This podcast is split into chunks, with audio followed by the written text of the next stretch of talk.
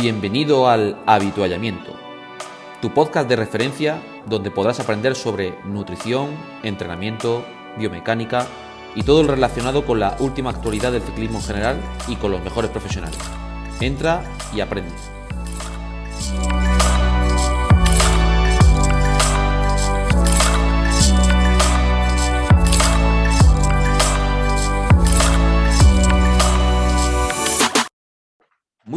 Y bienvenidos una vez más a tu podcast de ciclismo, tu podcast favorito, el habituallamiento. Y bueno, saludar como no, y una vez más en esta formidable semana a nuestros queridos amigos Raúl Cetrán, Che Márgueda, Javier Sola, David Barranco. Muy buenas a todos. Buenas, Buenas.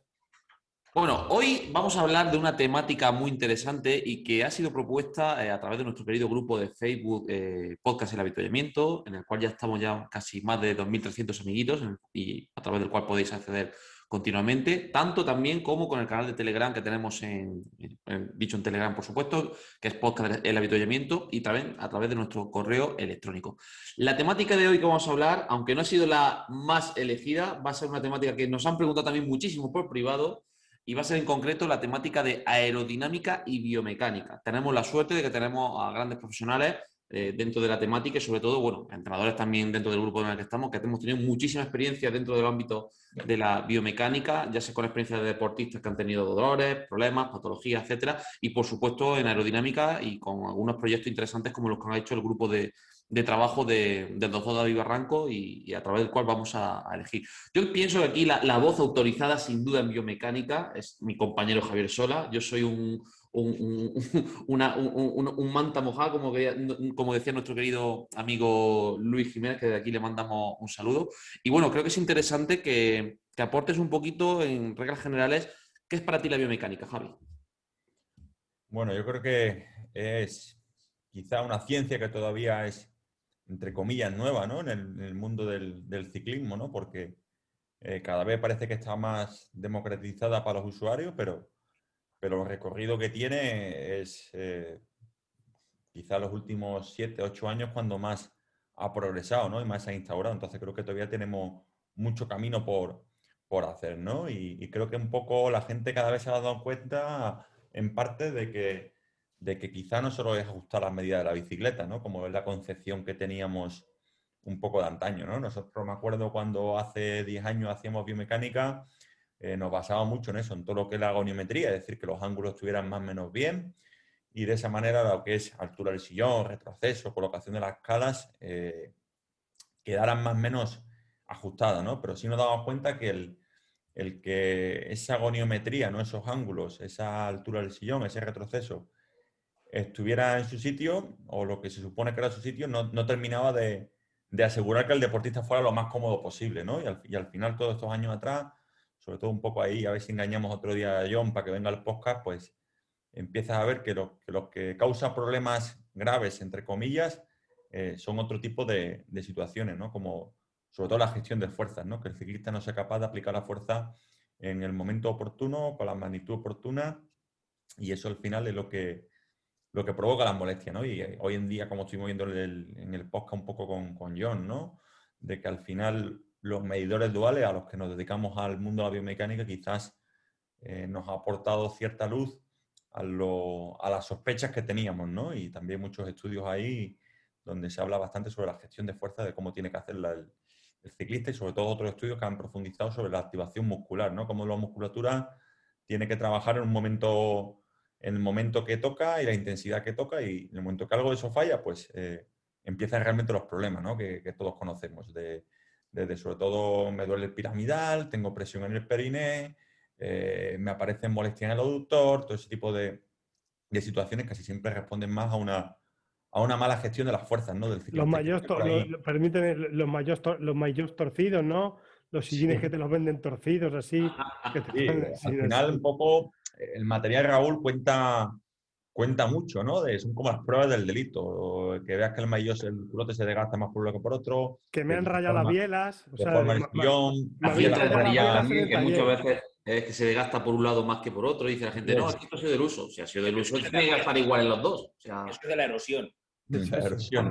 Entonces, a- al final, muchas veces nosotros la- en el material del deportista, pues vemos un poco las, la, las huellas del crimen, ¿no? Como decimos, para indagar un poco qué es lo que sucede ahí. Y, y sí es verdad que yo me, o sea, me he dando cuenta con todos estos años que hace 6, 7, es verdad que la gente tenía la bicicleta muy desajustada, es decir, y era frecuente encontrar subirle a alguien dos centímetros del sillón o tocarle retroceso exageradamente o las calas una para un lado, otra para otro, era un poco errático todo. Y ahora te das cuenta que, la, que mucha gente ya en sí trae la bicicleta mmm, medio decente de casa. ¿Por qué? Mm. Porque hay, hay, más información hoy en día, ¿no? Te pones a mirar en Google y ya puedes encontrar cierta información que antes no había, ¿no? No sé si, si ustedes tenéis esa, esa concepción, ¿no? De... Sí, de, yo si queréis un momento, Gabriel, antes de empezar, eh, yo bueno, soy a lo mejor el, de los que menos puede saber de biomecánica en, el, en los que estamos aquí ahora. ¿El qué? te quería preguntar una cosa. por ejemplo, hay ciertas cosas que yo siempre tengo dudas y que seguramente muchas veces os pregunten. Por ejemplo, cada, bueno, y aquí podéis hablar todos. Yo os lanzo preguntas, ¿vale? Por ejemplo, ¿cada cuánto se debe cambiar un sillín? Depende, depende en parte de la calidad del sillón, ¿no? Un sillón bueno, con buena estructura, eh, te puede durar tu año, año y medio. ¿Cuántos kilómetros se pueden hacer sobre ese sillín? ¿Cuántas todo, horas? Todo depende sobre todo eso, David, de, de cuánto de cuánto hacer, ¿no? Pero alguien que Ojo, año, año y medio. Año, año y medio, ya, ojo. Alguien que será de los kilómetros que hagas también, ¿no? Vamos a poner, claro, por eso, en horas, ¿cómo se podría cuantificar eso? Que hagas tus 15.000, vamos a hablar en kilómetros que igual la gente lo, lo asocia. en kilómetros. Que hagan 15.000 kilómetros al año, pues yo, yo convendría cambiarle sillón por lo menos anualmente, ¿no? Para garantizarte que ese sillón va relativamente bien. Creo que tanto en sillones como zapatillas, como las calas, creo que es un material que hay que revisar frecuentemente, ¿no? Porque son puntos de contacto del ciclista con, el, con, con la bicicleta, ¿no? Y claro, si, Vamos a hacer una encuesta en el grupo a ver cuánto, cuándo, cuánto cambia, cada cuánto cambia la gente. Ah, ¿Vale? Ah, se cae y lo rompe. lo que está claro es que se rompe, es la realidad. El que cambia de sillín cada dos por tres que no va bien con el sillín es que tiene algún problema. Sí, eso está claro. Hoy voy a contar una, anécdota que, bueno, sabéis, os he contado antes que está con el coche del taller, con mecánico mío, con Juanma, eh, Juan Manuel Prenda, le mandamos un saludo de aquí, que seguro que nos escucha porque también es ciclista, y me estaba hablando de que para él lo que menos eh, se cambia del coche son los amortiguadores. Y dice que son una herramienta de seguridad espectacular para el coche, de estabilidad, de movimiento. Dice, lo ideal es que cada 100.000 kilómetros se cambie el amortiguador. Claro, cuando lo propone a la gente, dice que la gente dice, bueno, pero, pero mi coche sigue andando, ¿no? Pues, pues no lo cambia el amortiguador, pues, igual, ¿no? Pasa la ITV.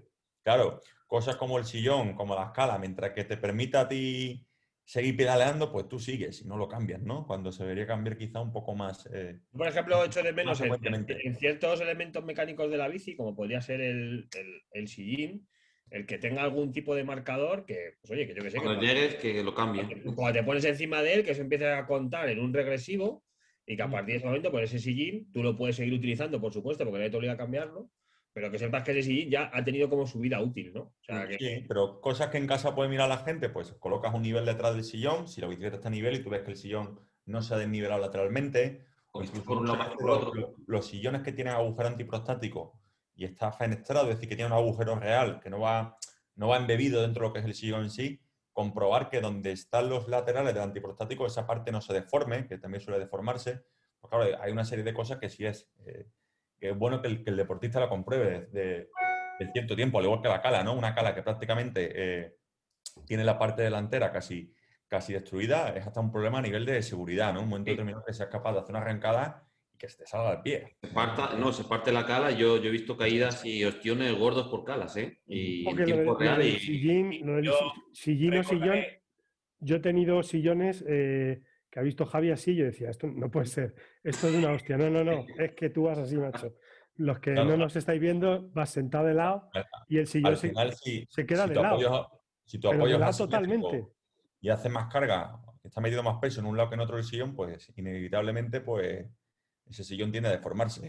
Oye, perdonad la pregunta, ¿por qué sillón y no sillín? ¿Por qué lo llamáis los biomecánicos sillón y no Sí, sillín? yo, Es- yo lo llamo indistintamente de una manera. Sí, yo ya- creo sí. que no. no es... Se debería decir sillín, ¿no? Pero bueno. Yo digo muchas veces, aquí, por ejemplo, nosotros en nuestra zona en Jaén, sillín perfectamente. Pero bueno, sillón también es cierto que alguna vez de vez en cuando, a ver sillón, a ver sillín. Pero Mm. no, no es algo tampoco Nada, no, negativo. vale, vale, no, no es una cuestión, vale. Perdona, Chema. No, no, nada. Eh, to- todos estos sillines de carbono que son auténticas piedras, que yo los he llevado en su tiempo cuando estaban de moda y por carreteras muy mal asfaltadas, y a mí me daba igual, porque iba, me da igual un- uno que otro, ¿sabes lo que te quiero decir? Mm. Eh, ¿Son recomendables o no son recomendables? Al final, Chema, yo siempre pienso que un usuario que sea avanzado, que hace bastantes horas de práctica y tenga buen nivel, siempre un sillón con poco foam, ese que sea, que tenga, sea poco blando, sea duro, todo para que lo entendáis. a que el ciclista mejore su propiciación, es decir, que note muy bien dónde tiene los dos isquiones, dónde va apoyado y le da mucha más estabilidad a la pelvis. En cambio, un sillón con mucho foam, eh, llega un momento que tú no eres capaz de saber dónde estás, dónde estás sentado, ¿no? Y a nivel de, de estabilidad, pues empeora mucho la pelvis. Ese sillón, ¿para quién es? A lo mejor si yo ahora mismo empiezo a montar en bici y voy a salir dos días a la Un semana, recreativo, un ciclista recreativo que está comenzando. me conviene llevar mucho más foam que, que- que menos foam. ¿Por qué? Porque el primer día que salga con el sillón duro, Mucho eh, no, no- no estoy hecho, me van a doler el culete y, y al día siguiente no voy a poder ni sentarme. Entre El comillas, foam es la cantidad de tejido material, ¿vale? Que hace que amortigue más, ¿vale? Para que lo entendáis, que es el foam. Entonces, Hay una un persona que esté comenzando, imaginaros, vuestra madre, vuestra hermana que nunca, o vuestro tío, o vuestro primo, una persona que nunca monta en bici, pues lo más recomendable es que al principio use ese tipo de sillines y que conforme vaya teniendo un avance se vaya reduciendo para que tenga una mayor control, una mayor propiocepción, como ha comentado Javi, de cómo se sienta, porque es importante saber sentarse y es una de las cosas que la mayoría de los ciclistas no tienen en cuenta. Y luego otra cosa, que yo lo sé por experiencia propia hace muchísimos años, que tuve una lesión muscular que me costó, que yo solamente pedía que me quedase bien para hacer vida normal. O sea, yo no podía estar en el cine viendo una película No puede estar sentado. de los dolores que tenía, ¿vale? A nivel de glúteo, piramidal y lo que son los, los isquiones. Mm, O sea, no, los isquiones no miento, el, el femoral.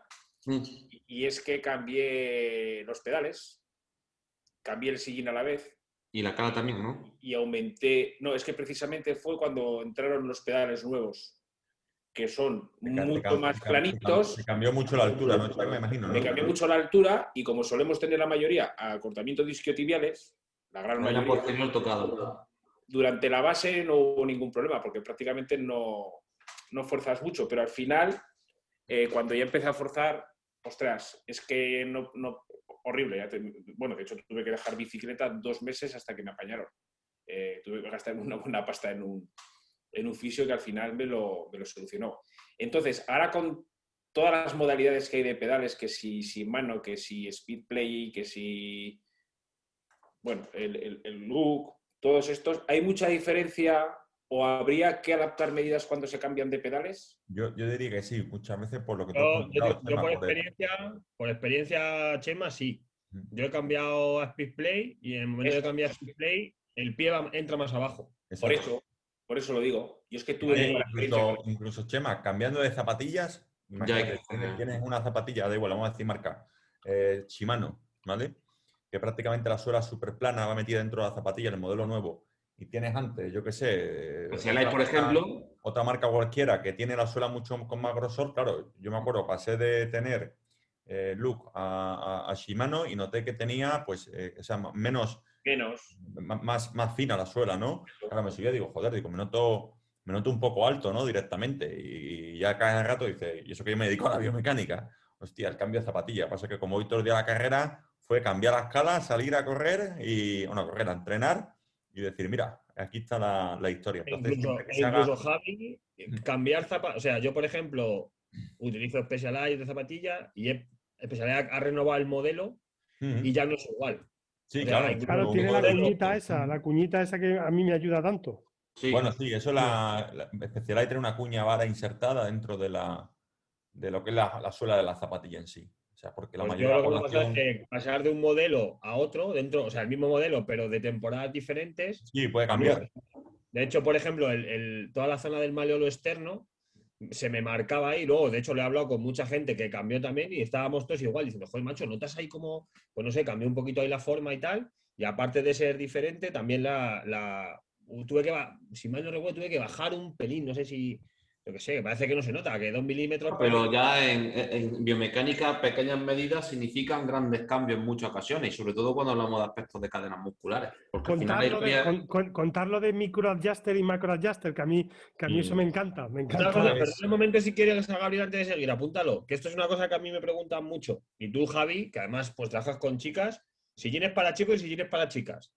¿Qué hay de verdad en eso de que tradicionalmente las chicas... El tema es más ancho? La pelvis de las chicas suele ser bastante más anchas y luego el problema que tiene la chica muchas veces es la presión que tienen en su parte, ¿no? Y, y, el problema que hay es que la industria sigue todavía sin darle, una solución real, ¿no? Es verdad que van apareciendo sillones, eh, algunas marcas un poco más especializadas en chicas, pero todavía creo que queda mucho camino por, por hacer en ese, en ese aspecto, ¿no? Al, final es, por demanda, tristemente. Cuanta, cuanta más chicas haya montando en bici, que cada vez se ven más y más y más, a buen seguro que la industria más se va a preocupar por, por, ese servicio, ¿no? Y realmente dar esa aportación hacia, hacia ellas, ¿no? Pero sí es verdad que hay unos cuantos de modelos en, el mercado, como mejor Specialized, tiene el sillón Mimic, ¿no? Que, mm. un poco más pensado en, esa, en, esa, línea femenina, ¿no?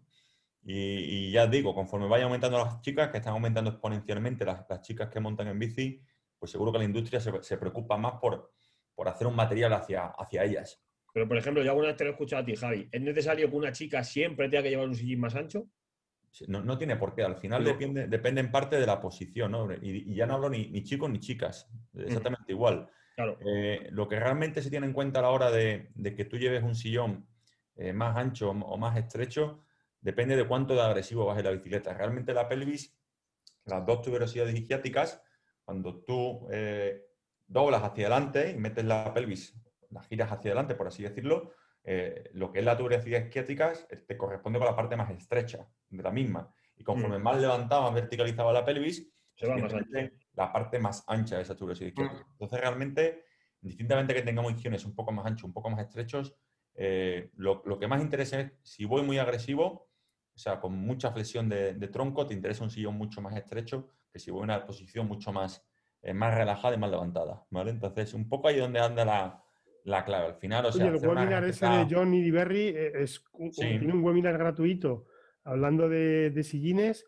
que mm. explica todo esto perfectamente, que es una maravilla. Ahí lo, lo soluciona todo.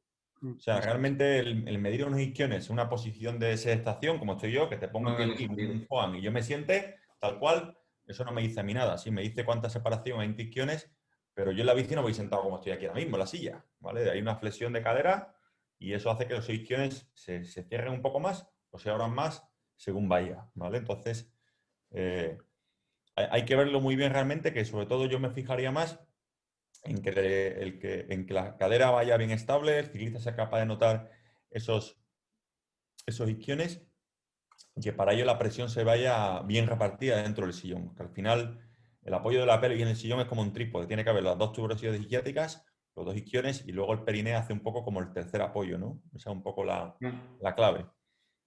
O sea, Javi, las, las, las colchonetitas esas que hay en las tiendas de bicis que te dicen siéntate aquí para ver el, el ancho del sillón, eso es un poco absurdo, ¿no? Realmente es un poco absurdo, entre comillas. Esa es la realidad. De hecho, hay muchas marcas de sillones, como por ejemplo Physic o incluso Prólogo, si no recuerdo mal, están ya apostando por, la otra vertiente, ¿no? Te dan una aplicación, miden un poco cuánto eres capaz de flexionar el tronco y si la información que tú le des de cuánto flexionas, pues te dice que tu flexibilidad es buena, mala y te recomienda un modelo de sillón u otro, ¿vale? Imagínate, Physic, si me pongo yo ahí y me dice que la, que la flexibilidad es muy mala, pues me recomienda el sillón, el qué tipo silla de montar de Physic. claro, Entonces, pues, hace esa recomendación un poco más personalizada en base a tus capacidades, ¿no? Ya te digo, te piden ahí un poco el peso, altura y ver hasta dónde eres capaz de doblar. Si, si sale todo deficitario, pues te da el sillón más conservador que tienen ellos, ¿no? Yo he aprendido un, montón con, con, los tres cursos estos que he hecho este año con, contigo de biomecánica. He aprendido un montón de cosas de estas y de, que lo de los sillones, claro, cuando hablas con la gente de la grupeta, no, este es más cómodo, prueba. La gente, oye, yo tengo en mi casa como 8 o 10 sillones, ¿eh? eh de que he ido probando durante el tiempo porque este es más cómodo, este es menos cómodo, al final, hasta que te dice alguien, Dice, no, tío, es que tú llevas el culo en un lado del sillón. Entonces, por más sillones que te cambies, siempre te van a salir los típicos granitos en un lado, porque es que te vas rozando. Cuando el día que te aprendes a, sentar eh, eh, en el centro del sillín, pues quizás eh, vayas un poquito mejor. Y yo, oye, ahora, claro, mm, después de hacer estos cursos, pues bajo la grupeta y le vas mirando el culo a todo el mundo y dice, a ver dónde lleva este la, la raya del maillot. Oye, ni el 50% lo lleva justo en la mitad, ¿eh? La gran mayoría tiene mucha simetría. El está mal hecho, está torcido. Yo te he tenido allí de, en el curso de, de alumno, el curso de la andaluza de nivel de director, de nivel 2, ¿no? Y claro, allí se explicaban cosas que, que, a mucha gente no le choca, entre comillas, ¿no? De que eso sea realmente así, ¿no? Y, y, ya cuando te lleva un día de conejillo allí a los alumnos del, del máster de clase de, de, fisioterapia y con Blanca, que se, que se explica un poco esos fundamentos, claro, tú mismo vivenciaste esas cosas allí como... Yo, flipando en colores. Como alumno, ¿no? Yo digo, pues o sea, a mí todo lo que me han contado es mentira, ¿sabes? Todo lo de las, lo de te ponen las lucecitas, la maquinita, y ponte para acá, y este ángulo para acá y para allá, digo, esto es que es que yo lo tenía más o menos claro, lo tenía más o menos claro, pero este año con los webinars que he visto de John, eh, hablando contigo, y oye, con el Leomo que me compré, los pedales duales, dice, si es que el problema no es la puta bici, si yo, el problema, está en el soy, soy yo que voy más sentado, vas tirado para un lado, vas tirando con una pierna y te duele aquí, porque vas tirando y la otra no te duele, y dices, joder, si es que aquí da igual la, la bici, que la suba un poquito más, un poquito menos, adelante, más para atrás o más para adelante. como dice Raúl, hay que intentar garantizar de que haya unas medidas más o menos que sean razonables para ese Obviamente. Yo, de todas formas, retroceso y demás. Pero luego, lo que realmente genera problemas, como he dicho antes, es eh, descompensaciones musculares, malos patrones motores, eso o sea, una mala técnica, eso es lo que realmente lesiona, ¿no? O voy a encontrar ciclistas.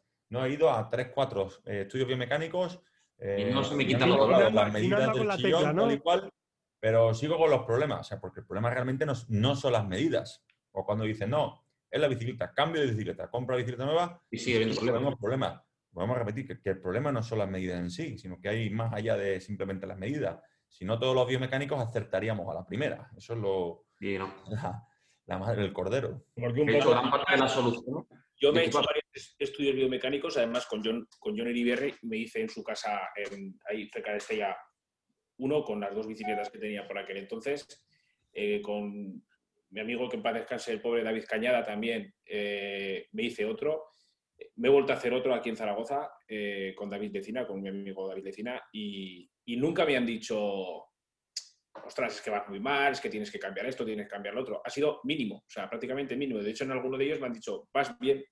Mm. Y sin embargo, yo he desgastado lo que hablábamos antes, la biela izquierda, eh, Rozada y la derecha no, ¿no? Pulida en, la biela con el, con el paso de los kilómetros. Y luego. me, han colocado mal las calas, no, no, eso que va metiendo así él. No, voy muy recto, ¿eh? o sea, eso te lo puedo asegurar, o sea, voy bastante bien. Y sin embargo, se me carga siempre también más la pierna izquierda a la hora de cuando vas a darte algún, algún masaje o tienes cualquier problema, siempre más la pierna izquierda que la pierna derecha. Y luego hay un aspecto importante que estamos hablando de eso, pero es que muchas, muchas gran parte de las soluciones de la biomecánica es que dependen también del propio deportista. Que es una cosa que muchas veces el deportista piensa que va a ir a hacer biomecánica y en un día van a solucionar el problema, ¿no? Si hay problemas como todo lo que ha comentado Javi, al eh, final. no vamos a aportar la solución, pero tiene que trabajar la solución el deportista. Se basa en la ejecución técnica muchas veces, ¿no? Desde Eso es. bien, llevar bien el pedaleo, en todos los deportes, cualquier deporte, hay un trabajo específico, muy, muy, muy específico de la técnica. O sea, ¿por qué la gente se lesiona corriendo a pie? Mala ejecución técnica. ¿Por qué un nadador empieza con una, una tendinitis? O sea, por repetición técnica, una vez, otra, otra, otra, de manera errónea. Y, son casos en los que el nadador coge, se lesiona, venga, va al fisio, le descarga la zona, lo soluciona, vuelve a nadar, se vuelve a... Pero de origen no se trabaja esa solución corredores a pie exactamente igual, o cambian ese patrón motor. Igual puede haber alguna relación también con la jornada o con, el trabajo fuera de la bicicleta. obviamente, por supuesto. a ver, es que... el tipo de trabajo eh, y, al final te terminas descompensando. Sí, si tú trabajas en una oficina chema y estás 10 horas sentado al día, todos los flexores de cadera jodidos no, no, van a estar como, como deberían, ¿no? Soy el ejemplo perfecto para, para, de ese error, ¿no, Javi? es claro, ese, tipo de problemas, pues tú te lo llevas después a tu actividad, a tu actividad deportiva, ¿no? Eso, sí. eso sí de patente. Esa compensación va a ir contigo a la bicicleta, entonces si eso no trabaja... Un poco lo que se entiende, Javi, que estabas hablando ahora, eh, al final la biomecánica no es que el ciclista tenga que adaptarse a la bici, ¿no? Mm, sino que hay que buscar ese proceso por ambas partes, dentro de esas medidas estándar. O sea que al final la biomecánica yo ya, bueno, por lo que os escucho, por lo que leo y tal, ya no es algo puntual que se hace, sino que se tiene que intentar entender tanto por parte del biomecánico como por parte del, deportista como un proceso y que no es algo que acaba el día que sale del, estudio, sino que... Sí, sí, sí. imagino que seguirá, ¿no? Ah, hay que hacer un trabajo con, esa persona y tiene que, y tiene que llevar un seguimiento ¿no? de, lo que, de lo que se hace, que se le manden unas tareas y la lleve a cabo, no, no, no simplemente eh, las medidas. Hace poco tuve un cliente que traía una hoja Excel que había hecho todas las combinaciones posibles de altura de sillón, retroceso y diferencia sillón-manillar en su bicicleta, todas, en un Excel. Y, seguía, con los, mismos problemas. Y digo, si has combinado todo y sigues con el problema, digo, el problema no son las medidas de la bicicleta, como te estás dando cuenta, ¿no? O sea, tenía una ejecución técnica muy mala, totalmente torcido hacia un lado del sillón. O sea, que, eh, que el problema no es la medida, él mismo había probado todas las combinaciones posibles. Os cuento una experiencia personal. que hasta, que llegas a esa conclusión, yo me he hecho un montón de biomecánicas, ya las últimas, hasta que me dijiste ahí en Sevilla eh, que el problema era yo, eh, pues oye, siempre buscando, cambiando sillones, la potencia más larga, la potencia más corta, sube, cambia la escala, la cala para allá, la cala para allá. Eh, eh, ya me he aprendido que lo más importante en la cala es el ángulo rotacional. ¿eh? Hay que decir que Raúl y yo nos conocemos, nos conocemos de, haber venido a hacer un estudio biomecánico desde Don Benito a Sevilla. ¿Qué es lo más importante de la cala? Que vaya eh, hacia un lado o hacia el otro, me refiero. cuando El ángulo rotacional natural de los pies, ¿no? Exacto, un poco. Porque si yo, por ejemplo, hay algo que le tengo pavor es a cambiar las calas. Y lo voy retrasando, lo voy retrasando. Yo igual, Chema yo, soy un paranoico, le, hago con el rotulador, con el edding, Eso lo, lo a montar y, digo, hostia, a ver si es que no la cambia bien y te pones, te subes encima de la bici y ya te empieza a molestar la rodilla y vuelves a mirar a ver si la has colocado bien.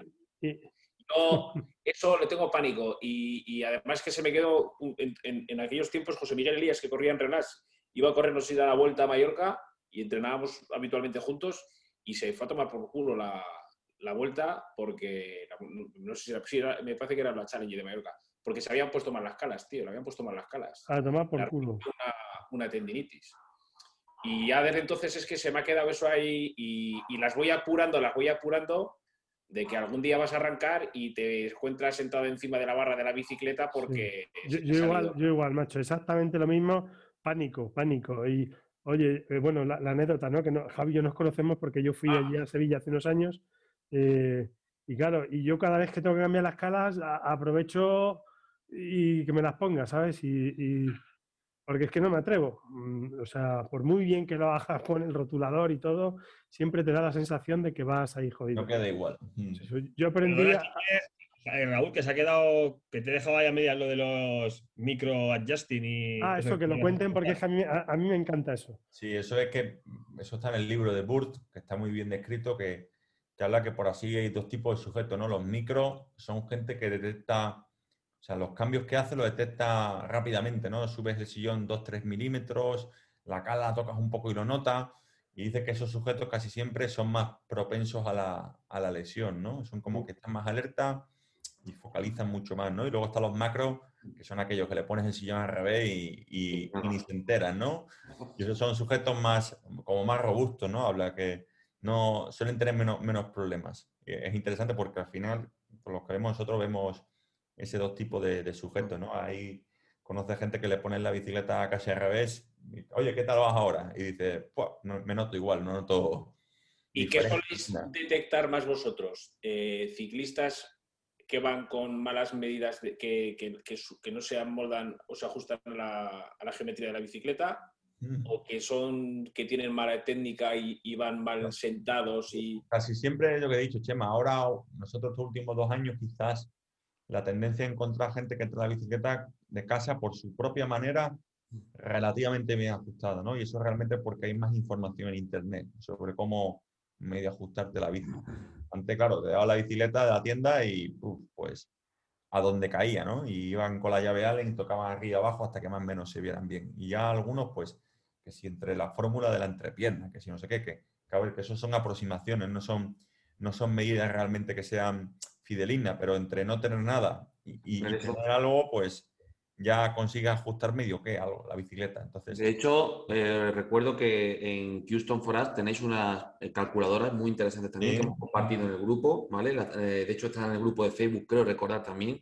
Tengo un vídeo también de YouTube en mi canal donde podéis consultarlas por si tenéis interés y podéis verlo. Pero es lo que dice Javi, es una aproximación teórica, pero que obviamente necesita de una valoración. y que no responde a la individualidad de cada sujeto. Eso es. Eso contabas, contabas un poco de los, de los microajustes. Eh, bueno, hemos tenido con Raúl que nos invitó a Jaime y a mí a dar un, a dar un curso de fuerza y tal. Jaime estaba muy vinculado al tema del esquí y hay una de las cosas que mueven son las fijaciones del esquí, de colocarlas.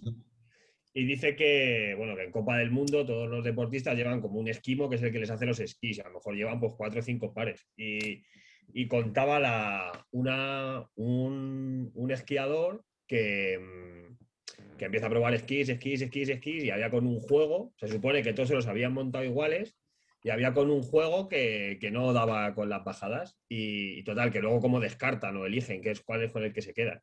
Y descarta un juego y, dijo, con este juego no voy bien, algo pasa que, que, no está bien. Y le decía, no, no, pero que te son montado todos iguales, como tú quieres, tal. Total, que luego por. Total, que dice que se quedó el esquimo solo, que se puso otra vez a revisar los esquís y cuando llegó a la cena le dijo al esquiador, dice, efectivamente, dice, el esquí derecho dice, iba un milímetro por detrás de lo que tú lo querías.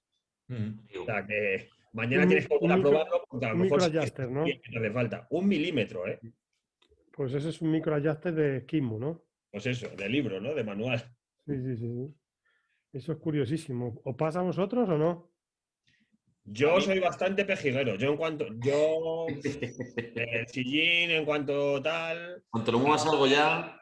Las calas igual, en cuanto no. Aparte, yo uso Speed Play y como vea que no está la rotación donde yo quiero, que no se abre, que se cierra. a bajarte y cambiar rápido. Entonces. Pero también es cierto que no soy de los que. Em, de los que van con una llave Allen todo el día en el maillot y están todo el día subiendo, bajando, colocando. O sea, Peligroso. Y esto es otra cosa que te quería, que os quería preguntar, que la tenía aquí anotada, voy anotando cosas, y es, una vez que se hace la biomecánica, pues hombre, hay un proceso que tú estás acostumbrado a tu estado y en el momento en el que te cambian, pues eh, todo cambia. ¿Cuánto más o menos tenéis estimado que puede tardar el proceso de acostumbrarse? Porque yo conozco gente que le ha, se ha hecho la biomecánica, que yo luego les ves del antes y el después y después les ven mejor, pero luego vuelven a los 15 días y han puesto la bici como la llevaban otra vez al principio. ¿Cuánto tenéis estimado vosotros que debe durar ese proceso? ¿20 días, 30 días, un mes? O sea, ¿cómo...? Yo, creo que es muy individual. Nosotros mm. personalmente damos un mes más o menos de, como de... De revisión.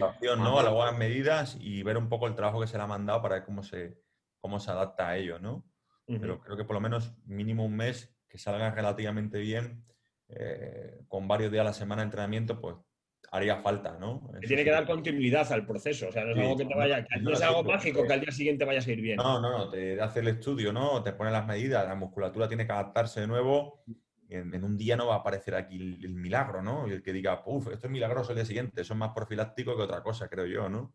Psicológico que diga, en ese, más que profiláctico, en ese, en ese sentido, ¿no? A no ser que tenga la bicicleta rematadamente mal, ¿no? Que, puede ser el caso de que venga pues alguien. En mi caso hay casos que también pasa. Mm. Oye, y sobre todo lo que se le ocurre al ciclista, ¿eh? Lo que se le ocurre, porque yo me lo ocurro un poco con el tema de los flexores de cadera. Eh, y oye, al final, pues eh, cuando yo tengo dos pantallas en, casa, estoy siempre sentado de lado y cuando me paso dos o tres días sin hacer el estiramiento, el trabajo del flexor, te sientas en la bici y dices, hostia, otra vez me he puesto el culo torcido. Y el culo te tocas la rajita del culo, ves que dices, hostia, si es que lo llevo en el otro lado del sillón, si es que esto no puede cuenta, Cuenta un poco lo del culo torcido, porque a lo mejor hay gente que no está escuchando y todavía no entiende lo que es el culo torcido. A, ver, mira, yo lo he, aprendido, lo he, aprendido, con Javi un montón de veces, que en la, en la bici hay que ir sentado en el medio del sillón, ¿vale? O del sillín. Eh, la manera de garantizar de que tu aplicación de fuerza sea la más simétrica posible. De que va. No, es que yo me gusta. No, otra cosa distinta, ¿eh? Bueno, pues, eh, eh, Chema, si tú si tú te fijas en la grupeta, Sí, lo he visto. ni uno, ¿eh? O sea, la, mitad, pero torcido es torcido. Entonces, claro, yo, yo en casa siempre me cojo la costurita, te tocas la costurita, que vaya la rajita del culo, ¿no? Que vaya ahí, hostia, va el, el, el, culo va, por lo menos va recto, ¿no? Va la costura de detrás, que tiene que ir en medio, en la raja al culo. Entonces, oye, yo tengo un sillín con una muesquecita, es un Specialized, con una muesquecita por detrás, eh, y cuando tú me empiezas a notar algo raro, me, te tocas ahí la costura y ves que no va justo en la muesca del centro del sillón, o te tocas la badana por debajo y ves que en un lado hay, mm, está toda la badana por, por, un lado y por el otro lado no hay nada. Y dices, ya voy otra vez eh, descolocado. No solo sentar en un lado o en otro, sino rotado, ¿sabes? Para eso Asax tiene, tiene un sillín de estas de reeducación, ¿no? El Shark, creo que se llama. para casos muy extremos donde el sujeto le cueste reeducarse, pues es una manera de que te dé una señal kinestésica para tú saber dónde está el centro del sillón. Conozco, eh, conozco gente con, muchos problemas causados por esa posición asimétrica que realmente han dicho, mira, yo prefiero no pensar y no hacer nada, me pongo el sillón y ya ando bien en medio y se me quita el problema. Yo conozco a alguno con ese problema, digámosle así, que, que anda un huevo y parte del otro. ¿Sabes lo que te quiere decir? oye, que una cosa no quita la otra, ¿eh? Que una cosa no pues quita la otra. Si son gente, lo que decía Javi, si son gente muy, muy bruta y muy musculosa y tal, pues como el que va talonando y ves que la rodilla va bailando por un lado y para otro, y dices, este no le duele la rodilla, a mí me pasa esos dos días y, estoy reventado. Oye, no quizá una cosa, no quiere decir que vayas sentado torcido con que vayas a andar menos o que tengas 44, 56. Perderás, eh, eficacia, ¿no? Yo tengo más que comprobado que cuando no talonas y cuando vas sentadito bien, a la misma potencia haces más metros en la subida. Yo, ¿Queréis que os diga mi experiencia? Yo ahora pues, pues no salgo a, disfrutar y a pasármelo bien y, ya está. Pero si yo me tuviera que plantear que si taloneo o si no, no taloneo, que si yo voy bien, ¿sabes lo que lo digo? Porque, por alguno que se, que se come la cabeza que, es, que es una auténtica pasada. Hay muchas prácticas viciosas ya que a determinadas alturas es muy complicado, digamos, quitar. Eh, una, geometría de una bicicleta sí que se puede colocar bien.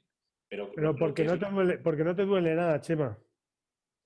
Te digo, gente. Yo me refiero de cara a mejorar el rendimiento. Profesionales, casi todos, cuando se interviene en el pedaleo y ellos hacen por cambiarlo, es no por rendimiento la mayoría, es porque tienen ya dolor.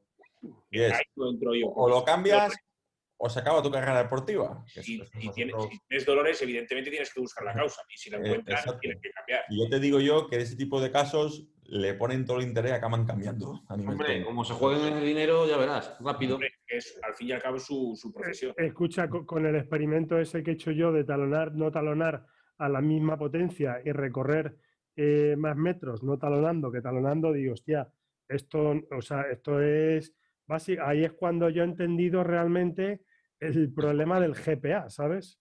Y el GPR. Eh, ¿lo, explico? ¿Lo, cuento los experimentos? Vale, experimento. Yo soy muy malo pedaleando. Soy el, ejemplo, si me queréis algún biomecánico eh, llamar para aprender conmigo, estoy, estoy, disponible porque yo tengo todos los, todos los posibles errores que puede tener un ciclista biomecánico, ¿vale? Pues cuando tú haces un experimento, de decir, venga, me voy a poner en una cuesta, me voy a poner cuatro minutos a 320 vatios, ya apretadito, ¿vale? Eh, eh, una, haciendo a baja cadencia, porque yo sé que a baja cadencia controlo muy bien el torque effectiveness y el pedal smoothness, y oye, voy 50 cadencias, porque mi cerebro debe ser un poco más torpe, ¿no, Javi?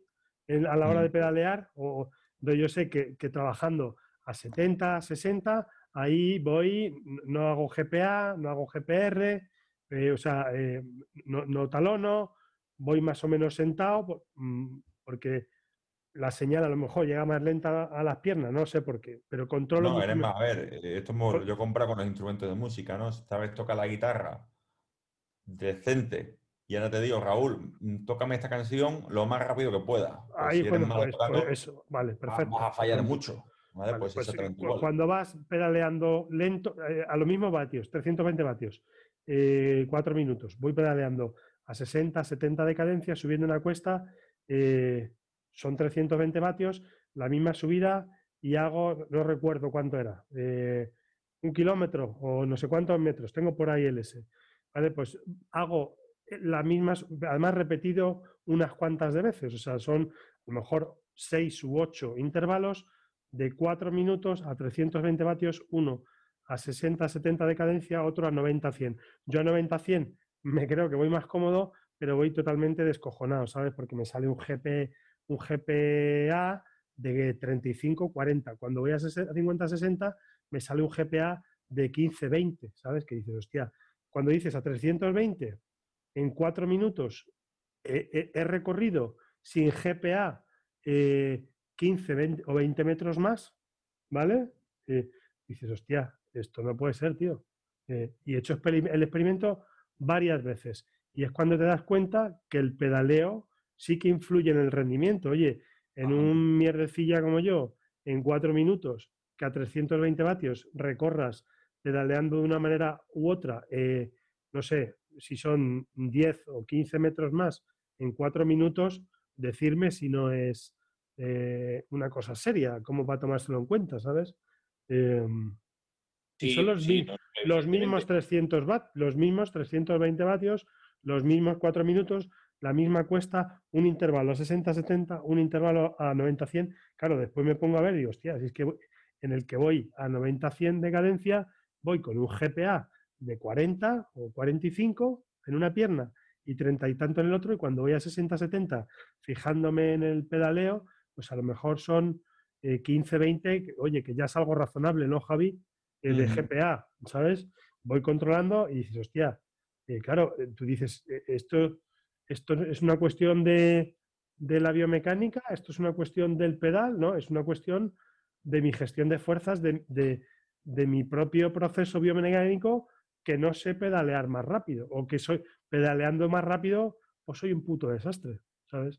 Y ahí, ahí es cuando dices, hostia, pues oye, en cuatro minutos, 10 metros, en 40 minutos son, eh, ¿cuánto? Mm, El- 100, 100 metros, ¿no? 100 rodillo metros. sería un, un- un buen ejercicio. Hacerlo en, trabajar en rodillos será un excelente mejor. Yo creo, yo creo que es peor, en mi caso, Sí. ¿eh? En mi caso yo creo que es, que, que es peor porque eh, aunque intente hacer la baja cadencia, a mí el torque effectiveness me cuesta mucho más eh, subirlo en el rodillo, supongo que por las inercias, Porque también cuesta más hacerla en rodillo. sabes, que Por la yo en la, en la cuestecita que tengo del, entre el 4 y el 6%, ahí hago mis ejercicios y, y de puta madre. Oye, y yo, yo ha, ha Por- sido... por- porque baja la cadencia y sube la fuerza, no por otra cosa. Te es más E- fácil En ese momento, cuando, cuando veo que digo a, la- a los mismos 300 vatios, en los mismos 4 minutos, digo, coño, si, si, si es que llego más arriba de la cuesta, vuelvo a empezar en el mismo sitio, digo, y ahora llego más abajo, lo vuelvo a repetir así varios días, digo, "E- e- esto no es posible, esto es, esto es, mm, Magia. ahora, es cuando, ahora es cuando entiendes que pedalear bien influye en el rendimiento una barbaridad, aparte de los dolores. Los, le mando aquí un saludo a, a mi amigo Mario Cañizares, que es experto en biomecánica de, de natación, ¿no? Y también se puede saludar a Enrique Plañé, que también exactamente igual. Ha trabajado con triatletas míos y, y, claro, están nadando, le- le- les, les cambia dos, tres cosas técnicas simples de ejecución. Buf. joder, me ha cambiado dos cosas y he bajado en el 100 a la misma percepción dos, tres segundos. O sea, es a nivel de ejecución técnica, cómo esa técnica influye en el, en, en ir más rápido, ¿no? Y a veces pensamos, y bueno, ¿y la bici por qué no? Que la bici que te subes y pedaleas, estás exento de, de, de que haya una... pa- para mí al final, eh, para mí al final, eso es el, el- el tope de la biomecánica, ¿sabes? No que te ponga la bici para arriba, te diga, no, tienes que ir con una potencia de 90 en vez de una de 100, o tienes que llevar a cada... veces, a veces es necesario, ¿no? Ajustar bien esas medidas de la bicicleta, porque en De- esta- dentro de eso que es básico, El dejar de talonear y el, y el pedalear bien, ¿qué tiempo estimáis a alguien que, que quiera mejorarlo? eh, eh, es muy, Chema, experiencia propia, es muy te- jodido muy y jodido, te mira, fríe la cabeza, ¿sabes? este año en el, equipo, el Masi, chicas que han estado con, problemas, ¿no? Que al final es por esa mala gestión. Han estado aquí en Sevilla dos, tres días trabajando y, o sea, se quedan con la idea de cómo hay que hacerlo. Trabajamos mucho dentro, fuera, pero luego hay que estar cada dos por tres con, a saber un seguimiento, viendo con el medidor dual que lo están haciendo bien o lo están haciendo mal. Y de vez en cuando hay que pegarle un toque. Oye, eh, fíjate que te estás despistando de nuevo, ¿eh? Incluso alguna vez le digo a algunas que viven juntas allí en el equipo, la sede en Girona, oye, grábame a fulanita cuando no se dé cuenta, ¿vale? A ver cómo va. Y muchas veces cuando aparece esa fatiga, ya nos olvidamos de ese aspecto de ejecución técnica y voy a sobrevivir, sin más, ¿no? Entonces, hace falta cuando pegar un recordatorio y decir, oye, acuérdate que esto hay que hacerlo así. Cuando detectas ese tipo de problema, ¿qué, qué tiempo dedicarías, por ejemplo, para que sea un proceso poco a poco, o sea, no te, no te, pegues todo el día porque si no es un rollo. Si tienes un día para salir a entrenar y te dedicas toda mañana a ver cómo... No, no, claro, lo que haces es, tú, o sea, tú vas pensando, por ejemplo, tengo dos horas de entreno, pues voy a intentar, no sé, hacer tres por cinco minutos tratando de controlar. Otro día voy a meter cinco por cinco minutos. Otro día, eh, dos por diez minutos, como si fuera en intervalo, exactamente igual. Pues hoy voy a intentar en un puerto intentar controlar eso, ¿no? Y, luego el, el ver todo, todo ese tipo de historia. ¿no? Hoy, por ejemplo, estaba yo reunido con, con Agua Marina, viendo un poco lo que llevamos hecho y demás, y, y veíamos que desde que estuvo aquí hace tres semanas ahora, pues el torque effectiveness de ella era de un 70% aprox, pues estas tres, cuatro semanas ha sido capaz de subir a 74, 78, o sea, un 4-8% de, con respecto a lo que había antes, ¿vale? Entonces, claro, porque ha ido pensando ella en el propio entrenamiento y sobre todo la subida, intenta controlar eso, ¿vale? Claro, tú eso lo monitoriza y, y te da una deporte profesional. Y al final te quedas con el gesto ese. Con el gesto. El sí, problema. yo, lo explico muchas veces, cuando tú vas en el coche Chema, tú piensas si tienes que meter cuarta, tercera o quinta ahora mismo o no. No, eso no lo piensas, ¿no? Pero cuando, empezaste cuando empezaste a conducir, ¿lo pensabas o no al principio? Es, es, más difícil conducir trenes. Yo conducía trenes y empecé me faltaban manos, tío. Sí. Tenía que tocar el pito, tenía que tocar el pedal del hombre muerto, tenías que ¿sabes? Y al final esto, pues como en el coche. Pero cuando tú empezaste a conducir un coche, Chema, ibas pensando, ¿no? Estoy escuchando el motor a tanto, va a 3.000 revoluciones, cambio. O lo pensabas o no, imagino, seguro, ¿no? Sí, ahora como es automático, yo no le pasa lo Bueno, ahora automático. Pero sobre todo un poco la, la, manera, ¿sabes? De verlo. Y al final te acostumbras, sí, pero lo que pasa es que a veces es un rollo, ¿sabes? Mm. Porque tienes ese problema y dices, joder, me tengo que salir ahora que tengo un par de horas y, tengo que estar aquí. Aparte que te puedes pegar una galleta si se te cruza alguien porque vas... Sí, al final yo te digo, por nuestra experiencia, el que pone realmente interés en cambiar eso es el que tiene realmente problemas. Mm. Ahí está. Porque por mejorar... En el caso de agua marina, pues la, pierna izquierda, cuando llevaba una hora, dolor. O sea, por la mala ejecución técnica que tenía. Ahora ha estado tres semanas corriendo en Bélgica las clásicas de allí, y le preguntaba, oye, ¿el dolor de la pierna izquierda? Y decían, nada, desaparecido. Y eso que hay días que he comprobado en, propias carreras que, esa, esa, diferencia izquierda-derecha de ejecución, cuando se iba a, todo lo que era el motor, te puedes imaginar lo que pasaba, ¿no? Pues iba a tomar por culo de nuevo. Pero si ya consigo que solo se vaya en los momentos críticos y no todo el entrenamiento, ya estoy minimizando esa sobrecarga, ¿vale? Claro, sí, eso es, así. No es lo mismo estar las tres horas haciéndolo mal que solo los momentos de intensidad hacerlo mal. Ya, ya hemos ganado. Os cuento una experiencia. Yo, por ejemplo, tengo una bicicleta, una Trek Madone, es una bicicleta muy agresiva y, normalmente viene con un retroceso bastante amplio. Cuando se lo enseño a Javi, le digo, verás tú el retroceso lo que va a hacer. Pues a raíz de eso también compré los Favero Duo. Pues mismas medidas de una bicicleta con Duo, tenía una simetría, atentos, del 70-30. 70 en pierna derecha, 30 en la pierna izquierda. ¿Sabéis dónde tenía dolor lumbar cada 2x3? Recordad, 70% pierna derecha. A ver si... En, el, izquierdo. Tenías el problema en el izquierdo. No, en el derecho. Porque el derecho está haciendo todo el trabajo que el izquierdo no está haciendo. Entonces está sobrecargando la cadena posterior. ¿Cómo trabajo ese, en ese caso? Pues obviamente puedo tener medidas mecánicas, en ese caso una tija sin retroceso, eh, para obviamente ayudar a, sobre todo, a abrir un poquito más el ángulo de cadera y luego, sobre todo, trabajar la técnica de pedaleo. Cuando hice el cambio de, la tija, seguía pedalando igual. Hasta que yo no he cambiado el pedaleo y me concentro en trabajar ya a una intensidad adecuada controlando eso, no se me quita el dolor. Es más, cuando hago un trabajo de alta intensidad en la que olvido la técnica, me empieza a aparecer el dolor otra vez.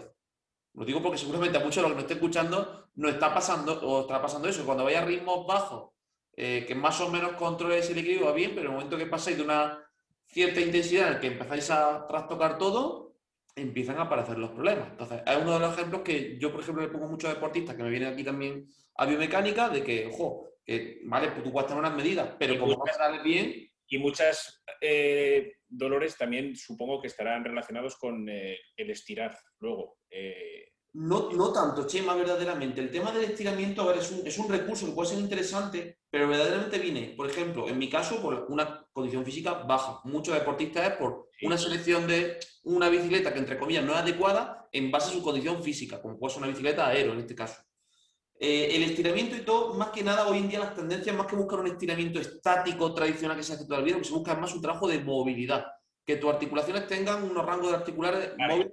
Pero ah. si yo, por ponerte un ejemplo, me voy a. Yo hay mucha gente que yo porque voy, yo cojo todos los meses una vez al, fisio, porque siempre tengo algo que arreglar, pero hace mucho tiempo ya. Y. de la bici. Y, es el que. No, es, es, un tío que se dedica. es, muy, bajo. Y yo nunca he tenido problemas a nivel lumbar. Sí que es verdad que acortamiento de isquiotibiales eh, tengo. Él me lo ha dicho que es un problema bastante habitual entre corredores y, y ciclistas porque no hemos estirado nunca y al fin y al cabo e, eso tiene que dar problemas a, nivel de... Te cuento una experiencia en torno al caso, más que... Espera, que, te cuento. Yo he hecho varios estudios de, biomecánica, pues porque he cambiado de bicicleta, por el tema de las calas, por decir, voy a ver si voy a ir bien y, no porque tuviera ningún dolor. Sin embargo, todo el problema vino precisamente por el cambio que os conté. Pues bueno, yo ya llevo un año ya que cuando empiezo a calentar, el cuadrado lumbar, cuando voy, casi siempre me tiene que hacer punción seca. Sí, sí, sí, porque va a empezar a tirar de la cadena posterior, seguro. Y se me carga un montón. Se pasa la media hora de calentamiento, por decirlo de alguna forma, y desaparece. Mm. Empiezas fuerte, ¿sabes? Que se saca a, toque de tambor y no hay dolor. No hay dolor, vale.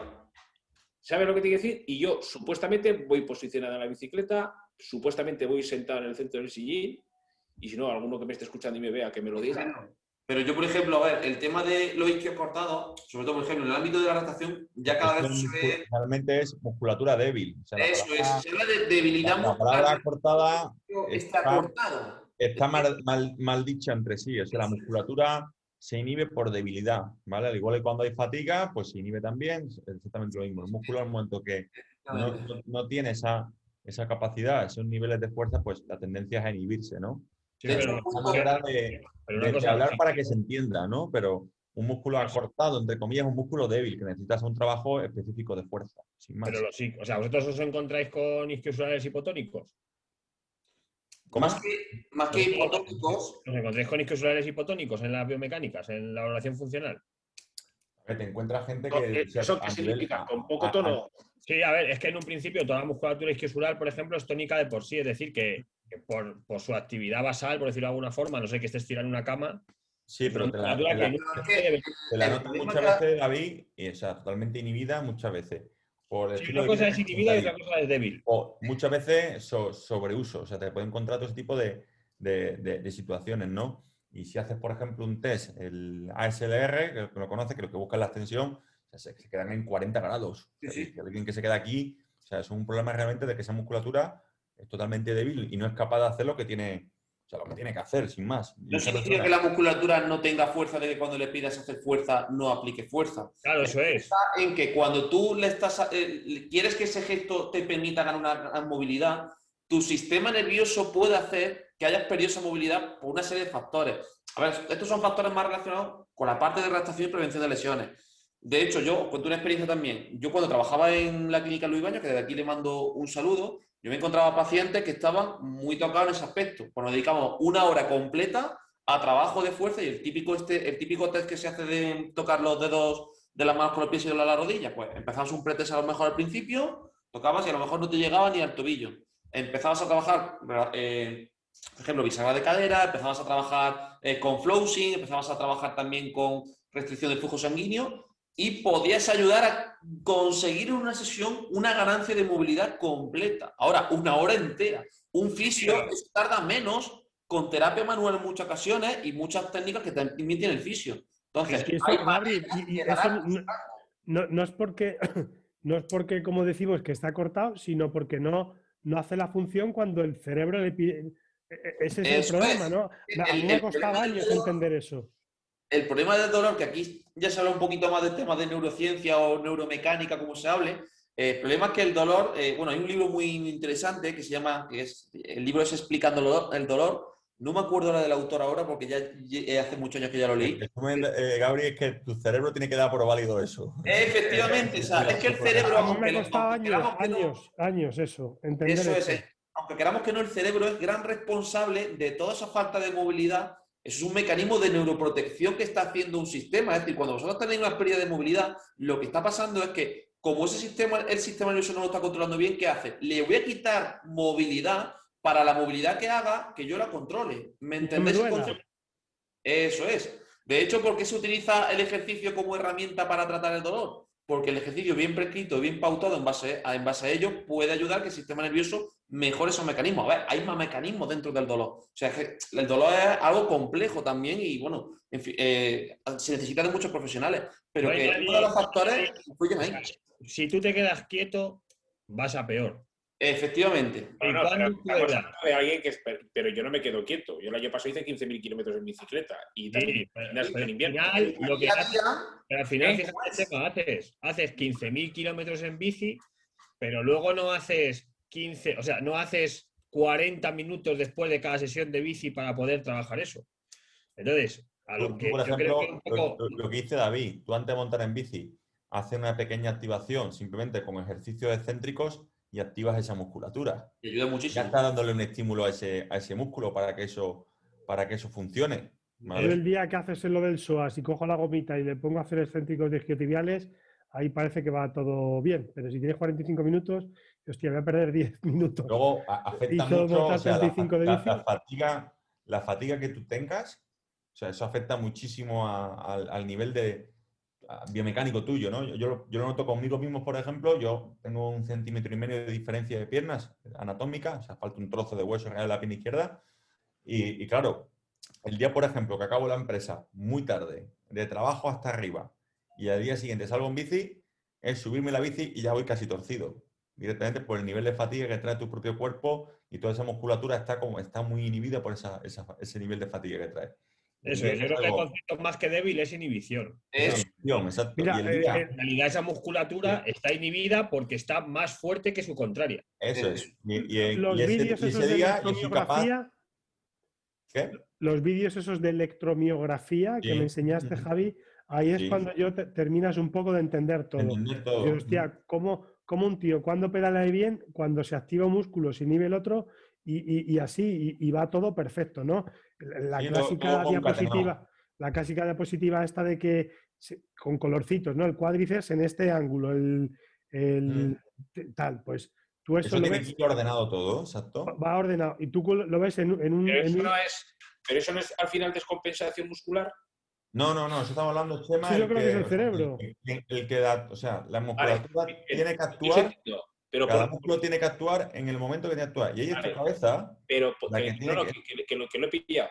Pero yo, La ¿por que- qué, por ejemplo, a un corredor de a pie, cuando empiezan a tener calambres por fatiga ya, eh, eh, al final de una maratón, sí, pero ahí se, descom- se- se descompone la técnica directamente. Ahí ya empieza todo. sí, pero eh, los calambres son distintos al, al del ciclista, porque los músculos también so- trabajan de otra forma distinta. El ciclismo es exactamente igual. O sea, tú tienes un medidor dual, tú ves los datos de GPR, GPA y de Curtotis eh, al principio de la carrera y al final, y eso es otra cosa distinta, no tiene nada que ver. O sea, ya va en modo eh, sobrevive como puedas, ¿vale? Porque ahora te pasa exactamente igual, lo mismo, ¿vale? Llega un momento que cuando hay fatiga, la técnica se acaba desvirtuando. Y lo que yo decía, en mi caso con- concreto, yo el día que acabo tarde, acabo cansado, madrugo, cojo Y la se bici, más me- el músculo me- más fuerte. me, me cuesta la vida controlar lo que tengo que hacer, de sentarme bien, de controlar el pedaleo, y el día que salgo relajado, pues ya de salida soy capaz de hacerlo muy bien en ese aspecto. Entonces, todo eso, pues eso se nota, ¿no? Y al final creo que todo, todo es una educación del deportista, que aprenda a, a controlar eh, todo eso. A nosotros nos pasa, cuando vienen los profesionales alguna vez, yo, no le voy a decir a una, a una ciclista profesional dónde tiene que poner la altura del sillón. O sea, hay alguien que lleva mejor 15 años corriendo.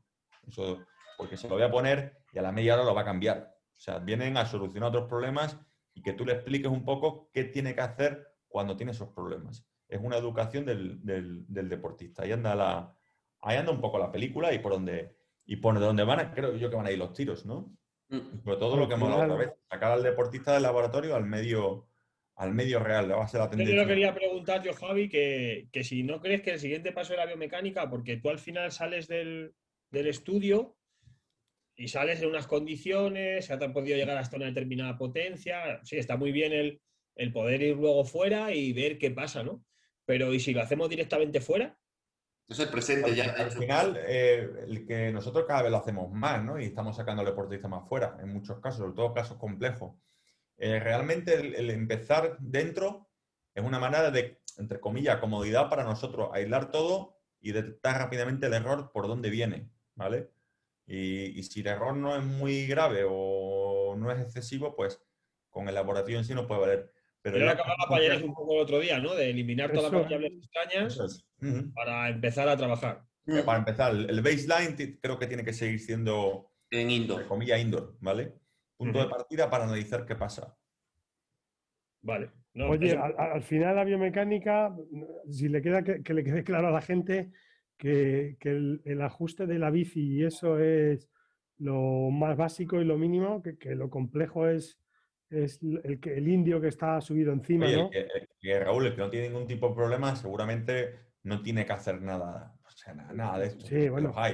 Todo esto le puede ayudar a optimizar su proceso, pero no, es la historia.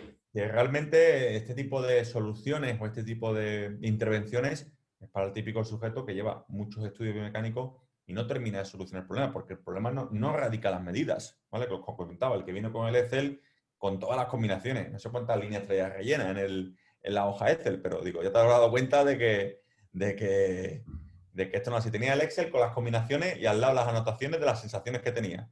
Y siempre eran las mismas, chispa arriba, chispa abajo. Digo, ya te has dado cuenta que, que por aquí no van los tiros.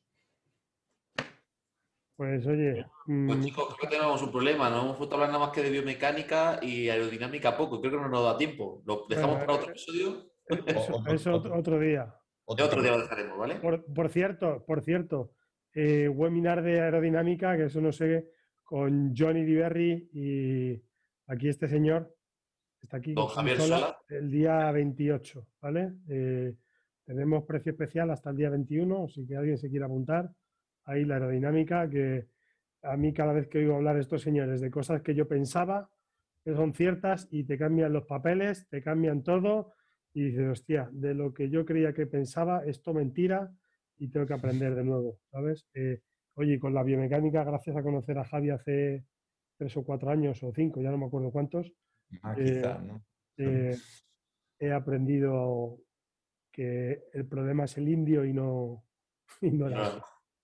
Bueno, ¿tú, has vivido todo el proceso en sí, de, Yo, todo, todo, tipo de estudios, o sea que... Sí, de, de, mil láseres con maquinitas, eh, todo rotado en 3D, con cables por todos lados, con luces, cámaras, acción, y al final dice, no, no, no hace falta, siéntate bien. A mí me, gustó mucho la experiencia cuando, cuando, cuando te llevé de, de conejillo y el máster de, fisioterapia con, de Blanca de la Cruz, que fueron tres horas de clase, si no recuerdo mal, o cuatro, no me acuerdo. Toda la tarde echamos allí. Si te das cuenta, eran todos fisios no vimos nada de tecnología ni de aparataje. Nada. se le explicó un poco los fundamentos. Y, y, los propios fisios, sin tener la, mayoría ni idea nada de ciclismo, vieron todos los problemas que él tenía y le sacaron los dolores sin que él dijera nada. Exacto. Acabamos eso, cogimos un leomo y dijimos, ahora me va a confirmar con los datos del leomo si todo lo que habéis dicho es real y con el sensor de presión en el sillón y salió todo confirmado por ellos. Todo dije, mira, con lo que acaba de pasar aquí, yo me voy ya contento en el máster porque, digo, simplemente con, vuestra observación habéis sabido ver cuáles son sus problemas, dónde le duele y la habéis conectado con la valoración funcional. Digo, ese ya era el objetivo del día. No había láseres, ni, ni, cámaras 3D, ni, ni estudio de grabación de la NASA, ni nada por el estilo. Era una clase de una universidad, ¿sabes? Un rodillo y una bicicleta. Ah, bueno, el, láser ese de obra que tienes tú, ¿no, Javi? Sí, ese, bueno, pero te lo sacaron, todo, te lo sacaron todo ellos. Sí, sí, sí. Y una, y una, o sea, y con, eso yo me quedé flipado. Y esa es la clave al final, verdaderamente los procesos andan sobre todo en la valoración funcional y en saber relacionar lo que está pasando en la valoración funcional con, el ciclista. Y eso es por lo que desgraciadamente muchos ciclistas cuando van de biomecánico en biomecánico, pues si no se soluciona el problema es lo que estamos comentando, que a lo mejor el problema no está en la bicicleta, hay que revisar al, deportista. Yo pues maravilloso Al final, yo de la mitad de los ciclistas con los que te relacionas, la, mitad suelen tener problemas y yo creo que al final siempre es la clave en, el proceso biomecánico. Eso es. Bueno, chicos, no sé si tenéis alguna aportación más, alguna cosilla que queréis comentar. Nada, a pasar buen fin de. Eso es, vamos a disfrutar el fin de semana, que parece que... si me dejáis hacer un, un, spam muy cortito, nada, deciros que mañana comenzamos la segunda, bueno, la segunda clase que tenemos en, en Sport Coach sobre el uso de un locao 5, el curso que tenemos de 0 a 100. Así que nada, nos quedan ya muy poquitas plazas que seguramente ya se acaben en, estos días. Así que si estáis también interesados en la temática de un locao, donde también vemos aspectos relacionados con técnica de pedaleo y de hecho en esta segunda clase, no en la tercera, empezaremos a hablar de esa temática, lo podréis ver. No sé si queréis comentar alguna cosilla más, chicos. Nada más, nada más. Pues, pues por mi parte nada más. Ha sido un placer hacer con ustedes este programa. La verdad que un programa muy, muy, muy chulo. Creo que va a aprender muchísima gente y sobre todo va a conocer mucha gente muchos conceptos que a lo mejor desconocían. Y nada, para nosotros un placer que nos estáis escuchando y nos estáis viendo también a través de nuestro canal de YouTube. Y nada, comentaros que cualquier consulta, problemática, ya sabéis que nos tenéis disponibles tanto en el correo del avituallamiento, podcast el arroba gmail.com, nuestro grupo de Facebook, el canal de Telegram y, y, bueno, ya sabéis que estamos atentos a vuestras críticas, tanto constructivas como destructivas. Un gran abrazo a todos y nos vemos pronto. Hasta luego.